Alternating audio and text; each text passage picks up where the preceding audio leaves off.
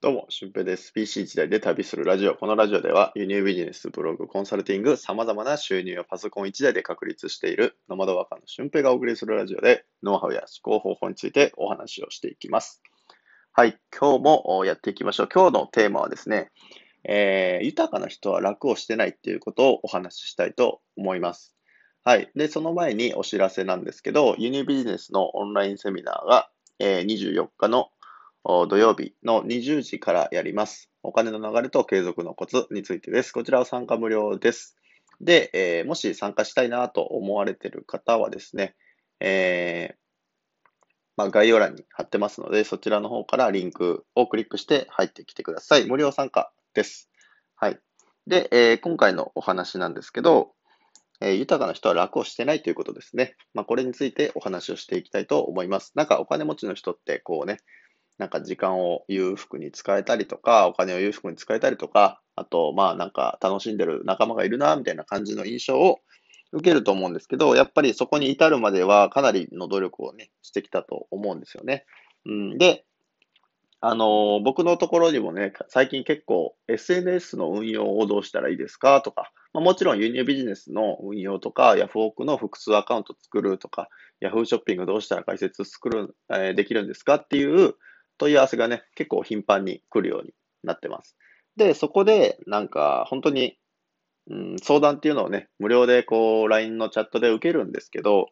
なんかやっぱりこの人やらねえなって思う人とか、うん、なんかうまくいかないだろうなって思う人の特徴をね、ちょっと今回お話ししたいと思うんですけど、不自由な人のご法則っていうのがありましてですね、えー、不自由な人っていうのはこういうのに当てはまってる人だよ、みたいなものがあります。で、まず一つ目が頭が悪いということ。で、二つ目が能力が低い。三つ目がタイムマネジメントができていない。で、四つ目がお金の知識がない。五つ目が、えー、楽したがりというところですね。かなりもうなんか厳しい言葉を並べている感じがするんですけど、うん、やっぱりこう自分で動く力がないというか、なんか自分で動いちゃダメと思ってる人とかね、そういう人が結構多いんじゃないかなと思います。で、僕のところに、あの、質問してくる人の中で、うん、それはもっともっとこう、ブラッシュアップしていった方がいいよと思う人の例なんですけど、本当に何が発信したいかわかりません、みたい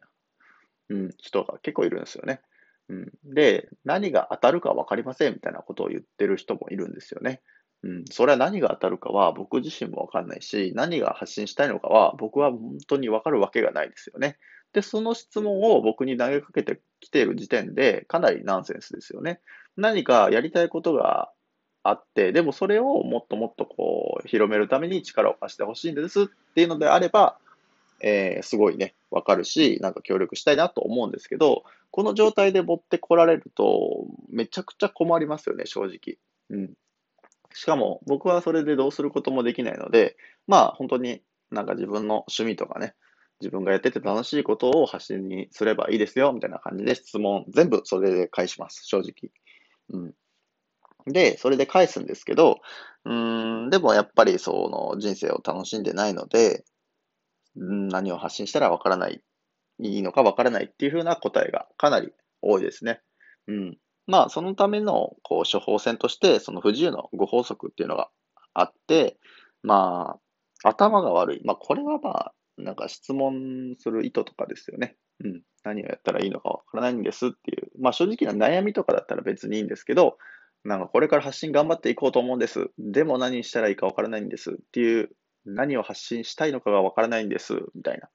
うん。結局それだと、うん、方法をね、こういう方法で伸ばしていけますよっていうことを教えたとしても、結果ってダメだと思うんですよ。うん。で、二つ目の能力が低いっていうところ。これはまあ、やってみないとわからないんで、なんとも言えないんですけど、まあ、現段階では能力って低いですよね。みんな低いと思うんですよ。僕も低かったし、えー、ユニビジネスのユの字も知らないし、パソコンなんて、あのー、使ったことないし、エクセルなんて全く使えないみたいな状態で、でも、それでもこう学びながらやっていくと、今、ね、毎月100人以上こう訪れるような、毎月100人じゃない、1日100人訪れるようなブログが出来上がったりとかね、まあそういうようなこともするわけですよね。本当に、この輸入ビジネスとかブログを書き始める前まではパソコンなんていじったことがない人間だったわけですからね。うん、それでもちゃんと学んで、えー、できないところっていうのを自分で調べたりとか、誰かに学んだりとか、っていうふうなことを繰り返していくうちに、自然と能力って高くなってきますよね。うん。だからそれを、こう、やろうとしていない人が、やっぱり不自由なんじゃないかなと思います。で、三つ目がタイムマネジメントですね。時間がない、忙しいっていう人結構いると思うんですよ。まあもちろんね、会社員の人だと朝から夕方まで拘束される方っていうのが多いと思うんですけど、やっぱ自分の人生を変えていこうって思っている方、今今より収入を倍増させていこうと思っている方はですね、本当に今働いていることの倍のことを単純に言うとしないと、えー、収入が倍増するっていうことはないわけですよね。うん。だから簡単に言えば起きてる時間全部バイトに当てれば収入は倍増しますよっていうことなんですけど、それが無理だから、じゃあできる時間、2時間、3時間、1日使って、それをこううまく積み重ねていくことによって収入を大きくしていこうって思われてる方なので、なんかそれでこう時間を言い訳にしちゃうと結構しんどいのかなというふうに思います。そう。だからそれでなんとかやり抜く力っていうのをここでね、身につけておくと、このタイムマネジメントがかなりしやすくなります。僕も、あのー、時間は比較的にある方だと思うんですけど、結構一日中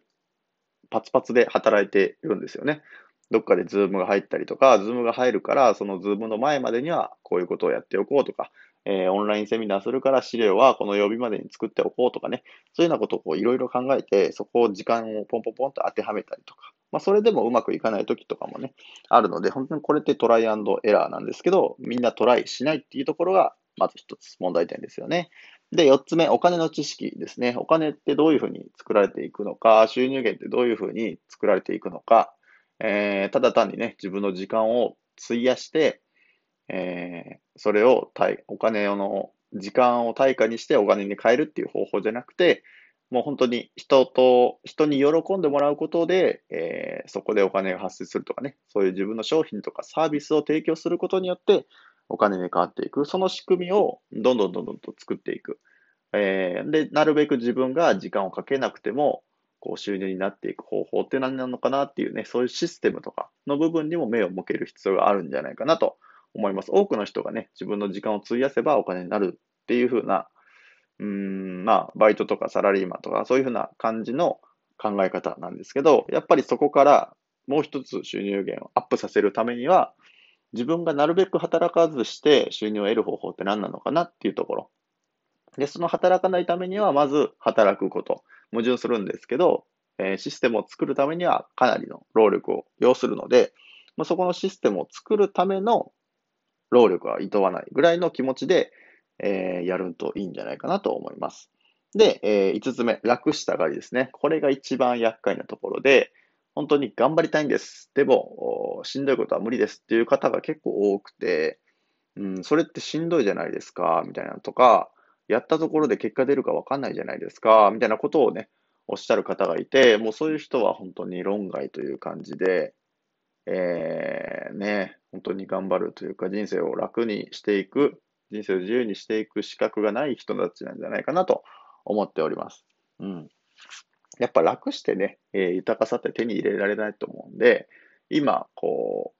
う、なんか楽そうに見えてる人っていうのは、一定の期間頑張った人だったりとか、えー、まあ、今、現在もすごい頑張ってる人たちっていうのも多いと思うんですよね。で、そういう人たちを差し置いて自分がこう豊かになれるのかどうかっていうのを考えたときに、まあ人生ってそんな甘くないですよねっていうところです。うん、なので、まあ僕も一定期間、最初の半年はね、輸入ビジネスでかなりの時間を費やしました。でもその結果どうなったかっていうと、もう本当に週に3時間ぐらいで月利20万とかもね、達成したし、えー、本当にびっくりするような結果がね、出たこともあるんですよね。うん。で、まあ今でも本当に輸入ビジネスにかけてる時間って週3時間ぐらいかなっていうふうに思うんですけど、まあそれで、えー、収入の種が作れてるっていうところを考えると、本当にあの今は楽できてますよね。でも一定期間かなり頑張った思いはあるんで、えー、そういうふうなことの後に楽ができると思うので、えー、ぜひ意識をしてみてください。なので、豊かに見えてる人でもかなり頑張ってる人もいるので、えー、なんか楽して稼ぎたいなとか、変な投資案件とかに引っかからないように気をつけてほしいなと思います。はい。まあ、そのためのね、情報とか、なんかノウハウ、マインドっていうところを僕のラジオでは放送してますので、まあ、よかったら定期的に、ほぼ毎日更新してますので、聞いてみてください。はい。ということでね、本日の配信は以上です。で、えー、合わせて聞きたいなんですけど、3ヶ月間輸入ビジネス頑張った方がいいよっていうことをね、お話ししている回がありますので、そちらをよかったら聞いてみてください。ということで本日の配信は以上です。また次回の配信でもお会いしましょう。ほなまた。